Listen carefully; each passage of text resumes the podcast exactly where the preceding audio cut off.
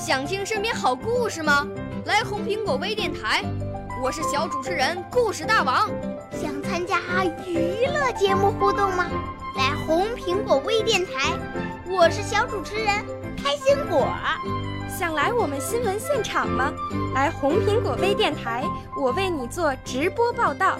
想有个机会脱口秀吗？来红苹果微电台，我带你在精彩栏目中互动开讲。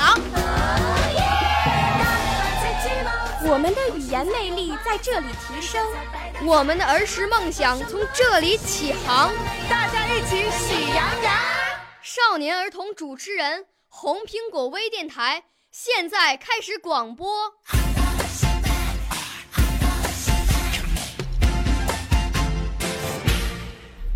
大家好，我是来自天津的党思云，请听故事，震撼心灵的爱。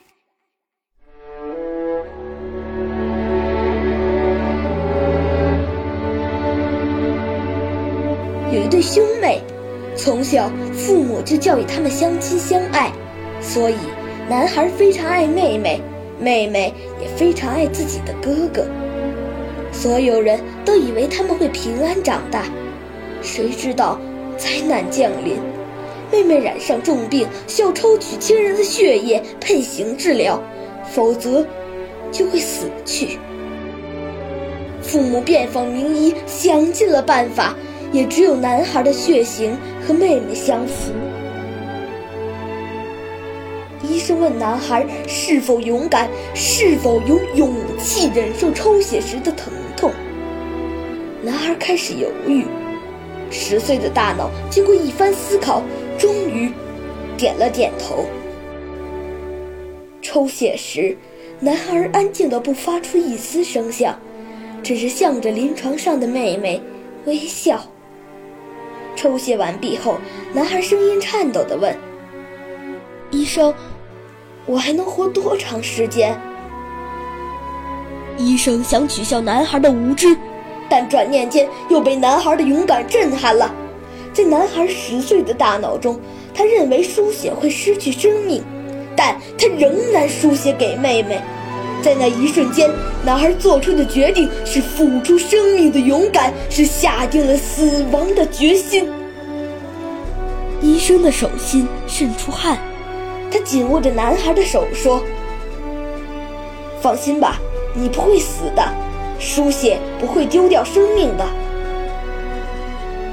男孩的眼中放出了光彩，说：“真的？那我还能活多少年？”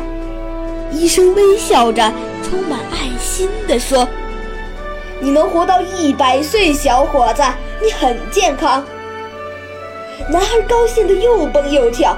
他确认自己真的没事时，就又挽起胳膊，刚才被抽血的胳膊，昂起头，郑重其事地对医生说：“那就把我的血抽一半给我妹妹吧，我们两个人都活五十年。”所有人都震惊了，这不是孩子无尽的承诺，这是人类最无私、最纯真的诺言。